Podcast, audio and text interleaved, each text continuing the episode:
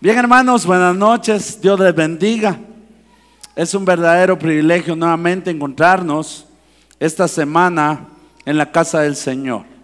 Qué bendición poder tener aún el, el privilegio de escuchar palabra de Dios. Amén.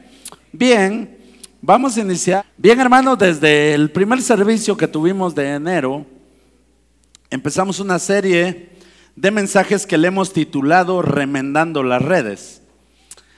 Esta serie de mensajes tiene que ver, hermanos, o tiene un propósito, que cada uno de nosotros logremos comprender cada área de nuestra vida que exige Dios que esté rendida a Él, que aún no está bien.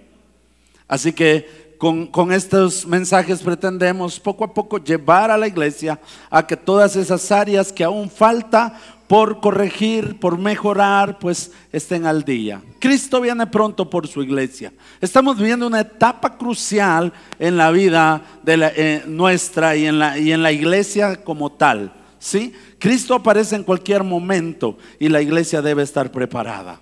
Así que vamos a continuar con esta serie de mensajes y el tema de esta noche es una identidad desvalorada, una identidad desvalorada.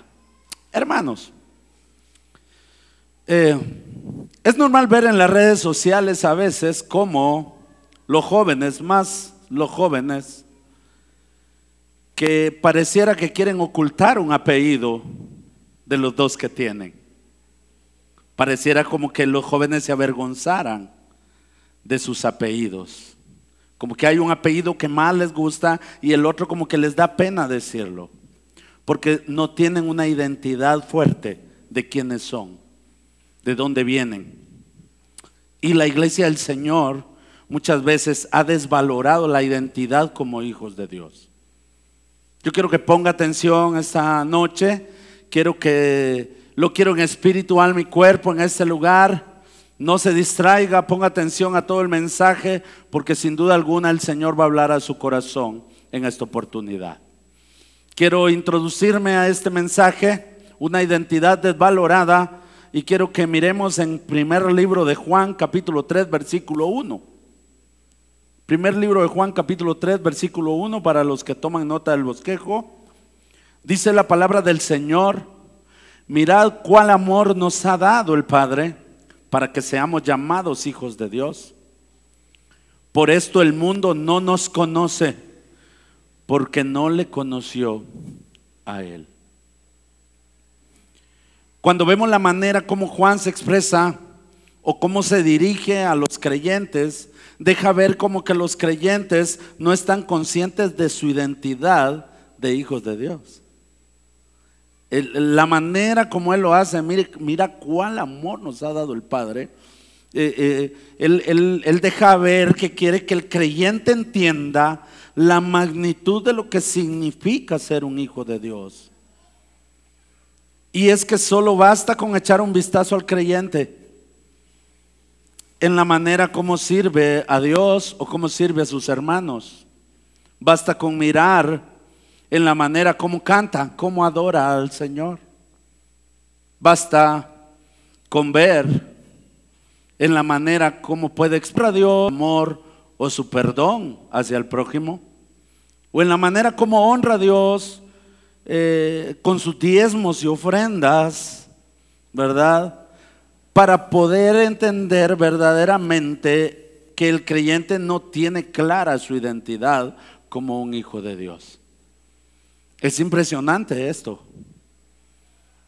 De verdad eh, se espera que alguien que empieza en la fe tenga cierta complicación en caminar conforme a la voluntad de Dios.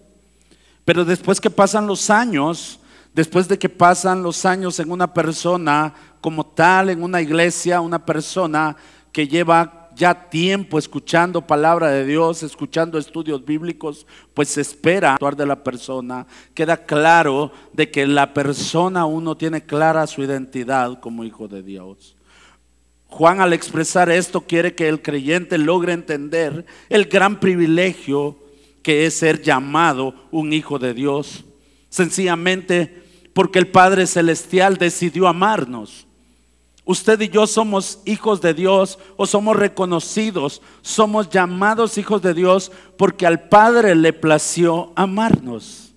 Piense cuán asombroso es esto, ser llamados hijos de la majestad suprema del universo.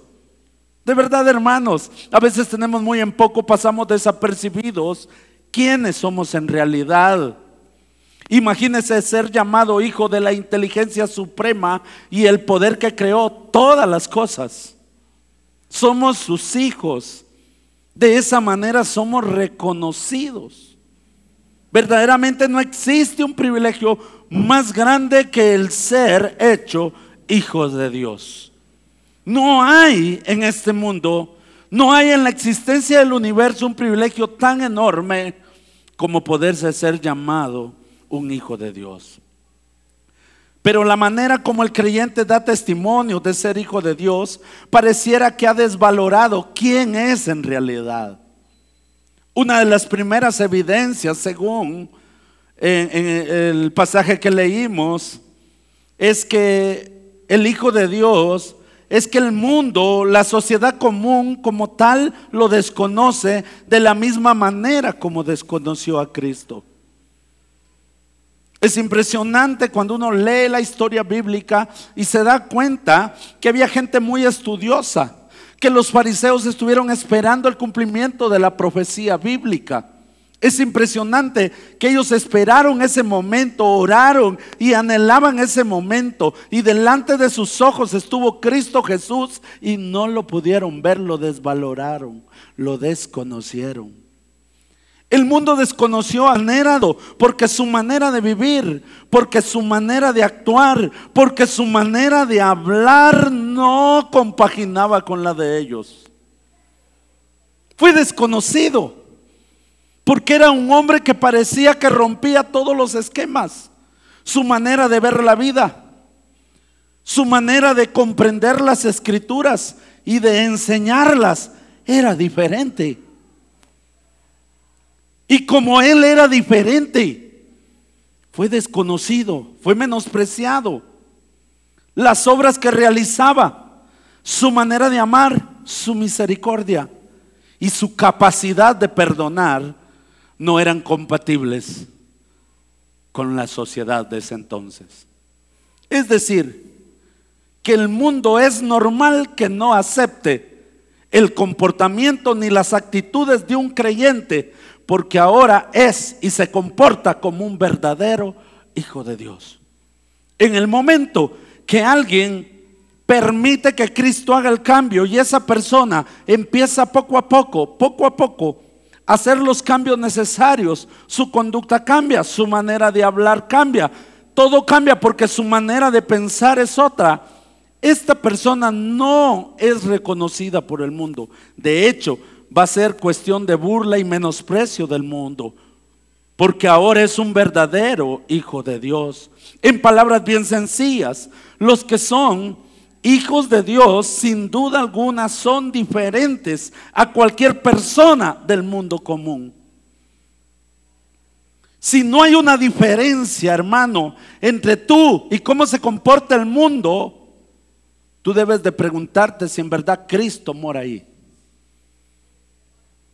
Por eso es una identidad desvalorada.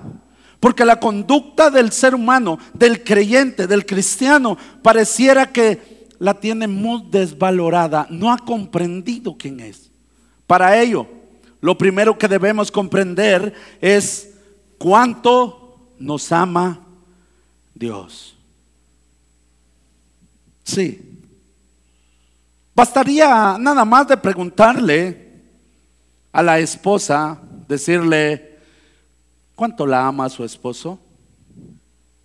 Es impresionante lo que uno escucha. Bastaría preguntarle a un esposo, decirle, ¿usted cuánto ama a su esposa? Y es impresionante cómo a veces se queda corto. Eh, ah, mucho. Bastante. Pero ¿qué tanto? Presione un poco y verá cómo reacciona un hombre. Ella sabe, dice. Ella sabe. si no podemos saber cuánto podemos amar a un, si no podemos medir cuánto nos ama un simple mortal? Imagínese no comprender cómo nos ama Dios. Debemos comprender cuánto nos ama Dios. Para poder valorar el ser hijo de Dios, yo debo comprender y tener bien claro cuánto me ama Dios. Mire lo que dice el primer libro de Juan, capítulo 4, versículo 10. Póngale atención. En esto consiste el amor. No en que nosotros hayamos amado a Dios, sino en que Él nos amó a nosotros y envió a su Hijo en propiciación por nuestros pecados. La manera de mostrarnos su amor es que Él fue primero en amarnos. Cuánto le amemos no depende de nosotros, sino depende de comprender que Él nos amó a nosotros. Él tomó la iniciativa de amarnos. Él tomó la iniciativa de amarnos. Y la forma de mostrarnos cuánto nos ama fue que Él envió a su Hijo a morir por nuestros pecados. Mire qué amor tan grande. A veces vivimos una vida cristiana tan superficial porque no logramos entender cuánto nos ama. Él dice, yo, tú no me amaste a mí, yo te amé. Tú, es más, cada uno de nosotros lo puede amar solo porque Él nos amó. Y Él dice, yo te amo tanto. Juan quiere que entendamos cuán amor nos ha dado el Padre para que seamos llamados hijos de Dios. Cuando dice cuán amor nos ha dado el Padre, Él dice, ¿No te has puesto a pensar cuánto te ama Dios? Que la manera de mostrarte su amor fue que tú estabas condenado al mismo infierno. Tú estabas condenado al infierno. Y Dios te amó tanto que dijo, tú no irás al infierno. Mi hijo pagará la deuda en la cruz del Calvario. Derramará hasta la última gota de sangre. Te daré lo que más amo por amor a ti. Así nos ama Dios. Romanos 5.8 dice, mas Dios muestra su amor para con nosotros en que siendo aún pecadores, Cristo murió por nosotros. Lo que está diciendo la palabra en tiempo presente es que tú y yo aún somos pecadores. Es impresionante ver a la gente allá afuera, se cierra cuando dice, uno le habla de Cristo y le habla de una condenación y dice, ah, yo no soy malo usted. Se vira al infierno el asesino, el violador, pero yo no soy malo. La gente cree que es buena. Y la Biblia dice que nosotros, usted y yo, aún somos pecadores. Pero aún siendo pecadores, Cristo murió por nosotros. Una cosa es morir o sacrificarse por una buena persona.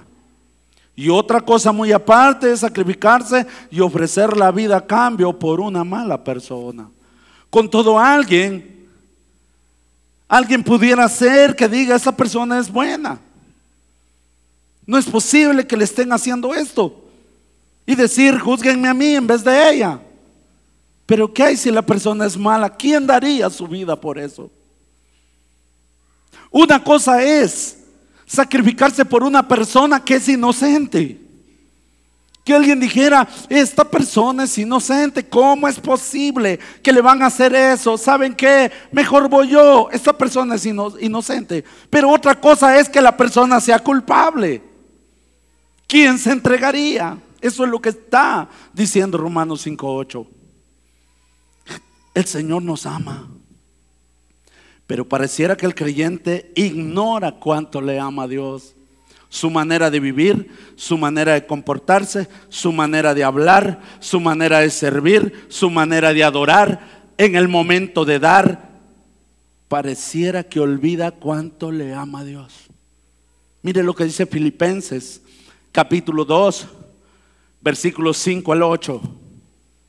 Haya pues en vosotros este sentir que hubo también en Cristo Jesús, el cual siendo en forma de Dios no estimó el ser igual a Dios como cosa a que aferrarse, sino que se despojó a sí mismo tomando forma de siervo, hecho semejante a los hombres. Y estando en la condición de hombre, se humilló hasta la muerte. Se humilló a sí mismo, haciéndose obediente hasta la muerte y muerte de cruz. Hermanos, verdaderamente no hemos estado conscientes del amor que Dios nos tiene. Tan grande amor hizo que Cristo se despojara de su deidad. El Dios de los cielos abandonó su trono y se encargó en un hombre porque nos amaba. Deja la deidad por la humanidad. El rey de reyes, el señor de señores, al que había que servirle, fue el que nos sirvió.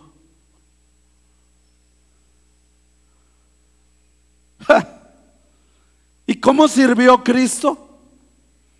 Sirvió como un esclavo.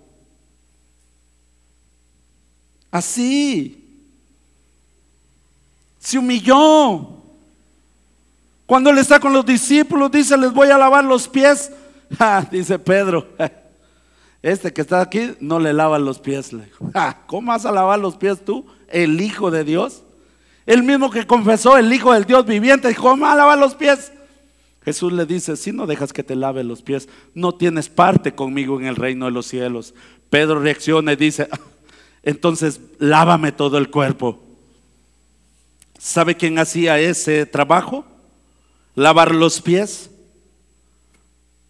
lo hacía el de menor rango, el esclavo, el que no podía negarse, el que no podía poner un pero, él era el que lavaba los pies. Él sirvió como un esclavo, se humilló y murió de la forma más vergonzosa y cruel para que tú y yo hoy nos llamemos hijos de Dios. Él fue a la cruz del Calvario, sufrió una muerte atroz, cargó con lo que nosotros merecíamos. El que debía estar en la cruz éramos nosotros, no Él. Pero se humilló hasta la muerte para que tú y yo hoy nos llamemos hijos de Dios. Qué maravilloso es esto. El creyente pareciera que no entiende cuánto Dios le ama. Lo segundo, para valorar que somos hijos de Dios, para tener una identidad clara de quiénes somos, debemos de entender la bendición de tener fe en Jesucristo. Sí. Miren aquí estos dos pasajes que le voy a leer. Juan capítulo 4, versículo 24 dice, Dios es espíritu. Y los que le adoran en espíritu y en verdad es necesario que le adoren. ¿Qué dice que es Dios? Espíritu. Primera de Timoteo 1:17 dice, por tanto, al Rey de los siglos, inmortal. Quizás dice, invisible, al único y sabio Dios, sea honor y gloria por los siglos de los siglos. Hermanos, mucho se ha dicho de cuán afortunadas fueron las personas que pudieron conocer a Jesús personalmente y más aún aquellos que pudieron servirle. Oh, yo fui uno de ellos. Hace tiempo yo decía, oh, qué privilegio sería haber conocido a Jesús y verle cara a cara, tocarle, verle, estar ahí. la qué privilegio sería! Eso es porque no tenemos no tenemos en cuenta lo valiosa que es la fe de las personas que después de su partida creyeron en Él. Y dentro de estas estamos nosotros. Sí, a veces decimos, oh, si tan solo. Mira, si lo hubieras visto, lo hubieras desconocido quizá. Muchos de los que Él los alimentó y según el original en el griego dice que les dio de hartar. Fueron los que un día gritaron crucificale. De verdad, a veces no tenemos clara lo que es la fe en Jesucristo. Mira cómo lo dice Juan capítulo 20, versículo 28. Entonces Tomás respondió y le dijo, Señor mío y Dios mío. Jesús dijo, porque me has visto, Tomás, creíste. Bienaventurados los que no vieron y creyeron. Hermanos, de alguna manera cuando Jesús se aparece la primera vez a los discípulos, no estaba Tomás. La Biblia no dice dónde andaba, o andaba huyendo o comprando pan, no sabemos qué andaba haciendo. Pero lo cierto que él no estaba. Él vio cómo iba Jesús cargando la cruz. Él vio todo lo que pasó. La gente hablaba de esa crucifixión, algo atroz. Le dijeron, el maestro estuvo acá. No, dijo él, no puedo creer eso. no, no, dijo Tomás, yo tengo que verlo para creer. Si yo no toco las heridas de sus manos, yo no les creo, dijo. Jesús, como él sabía, se vuelve a aparecer, pero esta vez ahí estaba Tomás. Y le dice, Tomás, toca mis heridas, aquí estoy. Ven con tu mano y toca mis heridas. Ven con tu dedo, toca mis heridas. Y sabes, toma tu mano y métela en mi costado para que veas que yo soy. La Biblia no dice que lo hizo. Si lo hubiera hecho, hasta un coscorrón merecía. Pero cae Tomás y dice, Señor mío y Dios mío. Jesús le dijo, porque me has visto, has creído, Tomás. Pero bienaventurados los que no vieron y creyeron. Miren qué tremendo es esto. Hoy muchos creyentes andan viendo que ven. Oh, va a venir el profeta. Y allá van todos. ¿Y por qué no vendrían los hermanos? Porque iba a venir un profeta, porque iba a venir un apóstol. Buscando. ¿Saben qué tristeza y qué vergüenza? Que ahora hay muchos que andan buscando. Es que dice el Señor, porque se han levantado algunos charlatanes también. Que cualquiera hoy en día dice, dice el Señor. Y la gente tiene comezón de oír. No les basta. Y adivinen qué, tienen la palabra de Dios en sus casas.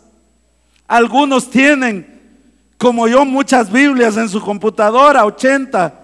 90 versiones de la Biblia. Otros tienen una colección de Biblias de estudio y no la leen y andan buscando qué oír. Coleccionando profecías. Hermanos, qué vergüenza cuando tenemos la palabra del Dios vivo, su voluntad escrita ahí. Hermanos, la dicha de creer sin haberle visto es una triple bendición podría decir, según la declaración de Jesús, que nosotros somos más dichosos que Tomás en este tiempo, que sin haberle conocido hemos creído en Él, sin haberlo visto nunca. Hemos creído en Él. Según este pasaje, usted y yo somos dichosos por haber creído. Lucas 10, 22 dice, Todas las cosas me fueron entregadas por mi Padre, dice Jesús. Y nadie conoce, y nadie conoce quién es el Hijo, sino el Padre. Ni quién es el Padre, sino el Hijo. Y miren lo que dice. Y aquel a quien el Hijo lo quiere revelar. Cuando una persona decide entregarle su vida a Cristo, es porque el Hijo le ha placido revelarse a esa persona. Ninguno de nosotros, mis amados hermanos, pudiera decir que se ha encontrado con Cristo si Cristo mismo no se revela en su vida y en su corazón. Usted hoy puede decir que es un hijo de Dios. Usted puede decir hoy que se encontró con Cristo, que tuvo un encuentro personal con Él porque Él se lo reveló. Usted puede llamarle a Dios Padre Celestial hoy en día porque Cristo se lo reveló. Yo puedo decir que tengo fe en Cristo por voluntad del mismo. Que hay muchas personas que uno les habla de Cristo y cierran su corazón Pasan los años.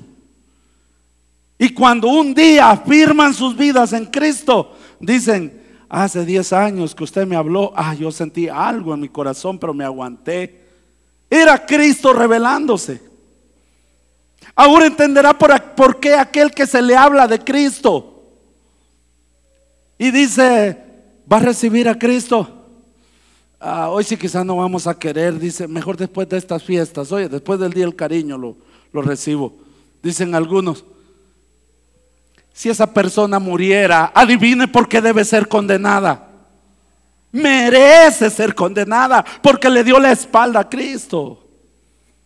Hermanos, es una situación difícil, pero debemos entender que somos dichosos por haber creído sin verle. La fe en Cristo Jesús, el que la tiene, es dichoso ya. Amén. Y quiero ver el último punto que quiero darles. Para, para poder valorar quiénes somos y tener una verdadera identidad cristiana, debemos entender el lugar que ocupamos los creyentes, porque ese lugar es honroso. Ser hijo de Dios es un lugar honroso. Tristemente muchos deshonran el ser llamados hijos de Dios. Le voy a leer tres pasajes, por lo menos solo tres, hay mucho que hablar. Primera de Pedro 2.9. Mire cómo lo dice. Póngale atención. Mas vosotros sois linaje escogido real sacerdocio, nación santa, pueblo adquirido por Dios, para que anunciéis las virtudes de aquel que os llamó de las tinieblas a su luz admirable. Oiga, 17. Mire lo que dice Primera de Corintios 3, 16 y 17. Oiga lo que dice. ¿No sabéis que sois templos de Dios y que el Espíritu de Dios mora en vosotros? Si alguno destruye el templo de Dios, Dios le destruirá a él. Porque el templo de Dios, el cual sois vosotros, santo es. Hay todavía lugares donde dice, ven Espíritu, ven Espíritu Santo, ven, ven, ven. ¿De dónde va a venir? si mora en vosotros. No lo tiene, usted no es salvo. Debemos de entender, la Biblia dice, yo soy templo del Espíritu Santo. Él vino para quedarse. Segunda de Corintios 5:20. Así que somos que embajadores en el nombre de Cristo como si Dios rogase por medio de nosotros. Os rogamos en nombre de Cristo, reconciliados con Dios. Cuando alguien llega y le dice a otra persona, ven a Cristo, es un embajador hablando de parte del rey. Es un emisario del rey, escogido para traer su voluntad y hacerla saber. En este momento transmitiéndote la palabra, sencillamente soy un siervo del Señor, un embajador del Señor, dándote a conocer la voluntad del rey. Cada hijo de Dios lo tiene. Muchos cristianos se sienten poca cosa, hermanos. Miran a alguien que como que tal vez si tiene sus centavos, ay, pase, ah, pase, hasta así le hacen.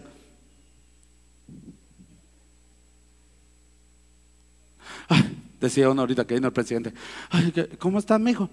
estoy nervioso, es que el presidente va a pasar aquí, decía temblando, pero ni con el Espíritu Santo tiembla.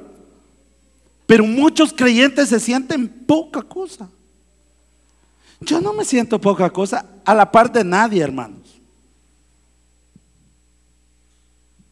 El mismo presidente de Estados Unidos, el presidente de Rusia, el príncipe de España. Me recuerdo una vez que vino el príncipe de España. Estaba toda la comunidad española ahí esperándolo, hermano. Una alfombra roja. Ay, viene, viene. El rey de España venía con doña Sofía. Así le decían doña Sofía. Y viene, venía y decían, viene el rey, el rey, el rey. Y había una emoción. Yo dije, yo quiero ver a este hombre, cómo ahí trabajaba. Entonces dije, vamos a ver, qué emoción hay aquí, va, viene el rey. Y venía el hombre ahí con doña Sofía. Y yo, yo no sentí nada porque Él no es mi rey. Mi rey es Jesucristo. Amén. Hermanos, hay cristianos que se sienten poca cosa. Por esta actitud de muchos creyentes, el mundo ve a los creyentes como algo muy simple. Pero no lo somos, hermanos. Jamás seremos algo simple. La Biblia dice que usted es alguien muy especial. Yo creo la palabra de Dios, amén, cree. Yo creo la palabra de Dios, porque la palabra de Dios es la voluntad misma de Él. Es decir, Él habló lo que Él anhela, lo que hay en su corazón lo ha hablado y yo lo creo. Él dice que nosotros somos una descendencia escogida por Él en medio de todos. En medio de los 38.200 habitantes de este lugar, usted fue escogido. Lo mejor. Hermanos, yo me recuerdo cuando mi papá, hoy todos compran sus semillas. Hay semilla clasificada de esta clase y así siempre. Hace muchos años estaba pequeño, mi padre cosechaba maíz. Y yo me recuerdo ver, hermanos, de verdad, de verdad, unas pilas de maíz ya deshojado, la pura mazorca. El maíz deshojado, que eran grandes pilas de maíz. Y antes no había semilla clasificada. Entonces yo me recuerdo que mi padre tomaba las mazorcas más grandes, las mejores, las más vistosas, y las apartaba. Y me recuerdo que les quebraba la punta o les desgranaba la punta, porque en la punta tienen granos muy pequeños. Y les desgranaba la parte de atrás, la parte más gruesa de la mazorca, porque los granos no son parejos, son unos más grandes, unos más redondos. Y dejaba el centro de la mazorca, porque en el centro de la mazorca eran parejos y se miraba bien todo el grano. Y de esa manera mi padre escogía, hermanos, de esa manera escogía su semilla. Y de aquellas grandes pilas de maíz, solo escogía cuatro sacos así para su semilla. Lo mejor, escogía. ¿Sabe que somos nosotros? Una descendencia escogida. De los 18 millones, de, de 7 mil, Dios lo escogió a usted de los más de 7 mil millones de habitantes de la tierra, Dios nos escogió. A nosotros los escoge. Así dice, somos una descendencia escogida. También dice que pertenecemos a la realeza de su sacerdocio. Ah, hermanos, en el tiempo antiguo, el sacerdote era el único que podía entrar al lugar santísimo una vez al año. Solo una vez. Qué privilegio estar en la presencia de Dios. Y el Señor lo hace a usted y a mí parte de esa realeza de sacerdotes de Dios. El día de hoy usted no necesita que nadie lo haga. Usted tiene acceso directamente a la gracia del Señor porque Él lo hizo de, la, de sus sacerdotes. Real sacerdocio. Aleluya. Usted nos emociona, yo sí. Dice que somos una nación reconocida por Él santa. No lo que dice el mundo allá afuera, ¿sí? Porque la gente dice lo que quiera de la iglesia, pero para Dios somos santos porque Él nos santificó. Hace un par de semanas hablaba con un, un señor y me decía, mire, ¿sabe qué es lo que pienso de la iglesia? Me decía, sí, dígame. Yo pienso que la iglesia está llena de un montón de gente hipócrita, me dijo. Y le dije yo, tiene razón. Pero debería de visitarnos, le dije. Hay espacio para uno más. Se empezó a reír y dijo, usted si no se aguanta, me dijo, me dijo hipócrita. Sí, le dije. Lo que quiera somos, pero para Dios somos santos. Pablo decía, a los santos. Es un privilegio. Un pueblo dice, adquirido por Dios, o sea, comprado por Dios. Y costamos la sangre de Cristo. Lo más valioso de Dios, Él lo dio en rescate por nosotros. Somos además los privilegiados, los delegados para anunciar las buenas nuevas, la voluntad de Dios. Nosotros tenemos ese privilegio. El problema es que el creyente no lo usa. Te voy a hacer una pregunta. ¿A cuántos le has hablado de Cristo esta semana? Y ahorita solo tragamos saliva, ¿va? ¿Tú qué haces? A ninguno. Ah, de plano, de, de repente has estado en lugares o trabajas en lugares donde no hay gente. Resulta que con gente trabaja. Y algunos con un montón de gente, pero a nadie. Y ese privilegio lo tenemos. Lo otro, somos templo del Espíritu Santo. Tenemos mejor privilegio que los apóstoles. Él mora en mí, vive en mí. Yo no estoy solo ni un solo instante. Cristo está en mí. Él ha hecho de este hombre imperfecto, de este hombre pecador, su casa. Santo es. Él habita en nosotros. Y somos embajadores del Rey de Reyes y Señor de Señores.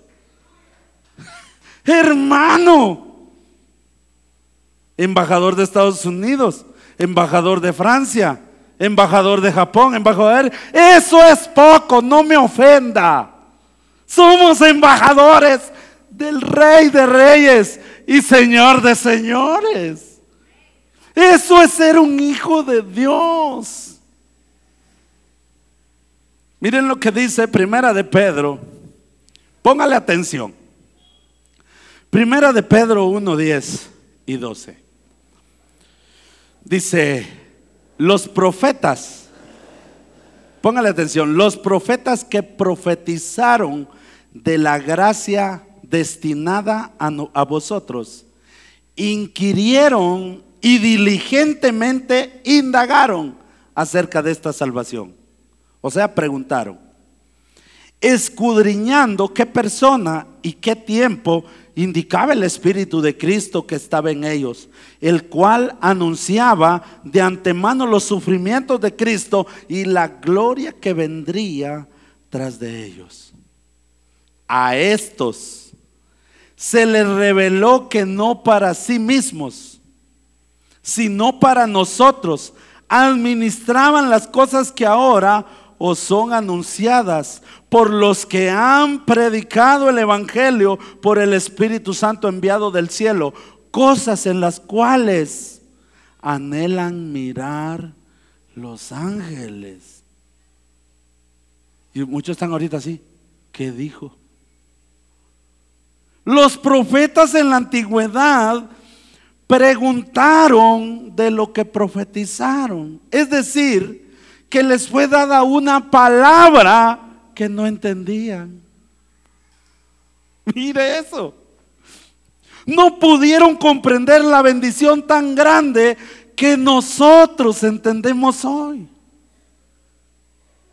¿Acaso eso no es un gran privilegio? Hermanos, ellos no lograron entender ni ver lo que nosotros hoy estamos viendo. Ellos anunciaron el sufrimiento del Mesías, pero no entendieron la gloria y los beneficios que disfrutarían después de esto todas las personas que creyeran en Él.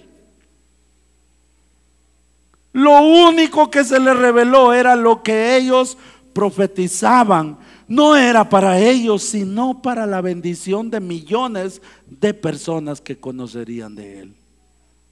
Imagínense que Dios me dijera, José Vidal, que te graben y vas a empezar a predicar. Y él me revela una palabra de predicar, pero yo no entiendo la palabra. Y yo digo, Señor, ya lo prediqué, pero sigue predicando. Pero ¿para quién? Tú sigue predicando. Prepara unos, unos estudios bíblicos, porque es necesario que enseñes. Y enseña y puro loco, predicando y enseñando a nadie. Y yo diría, ¿y para quién? No, tú predica porque dentro de 15 siglos habrá gente bendecida. Imagínese eso. Que yo no pueda ver el fruto de mi trabajo. Así fueron los profetas aún los ángeles anhelan ver lo que nosotros haremos en nombre de Dios. Los ángeles no son omnipresentes. Ellos no conocen el futuro, no lo conocen. Así que ellos están expectantes, hermanos, con la expectativa de las obras que nosotros hacemos en nombre de Dios. Ellos están a la expectativa del alcance de las predicaciones que damos por medio de Cristo, el Espíritu de Cristo que nos guía. Los acontecimientos proféticos que estamos viviendo, ellos están atentos.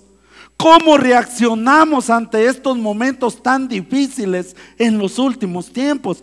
Ellos están pendientes de cómo hacemos las cosas.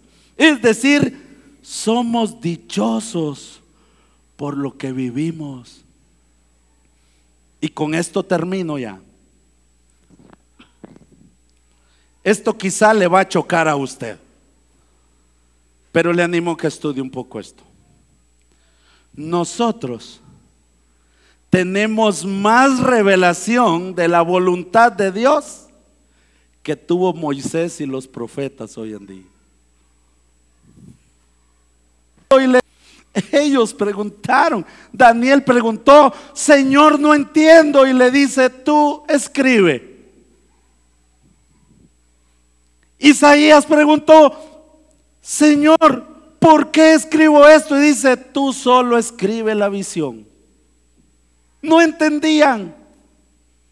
Nosotros hoy tenemos más revelación que Moisés y los profetas, porque entendemos lo que ellos cuando escribieron no entendían.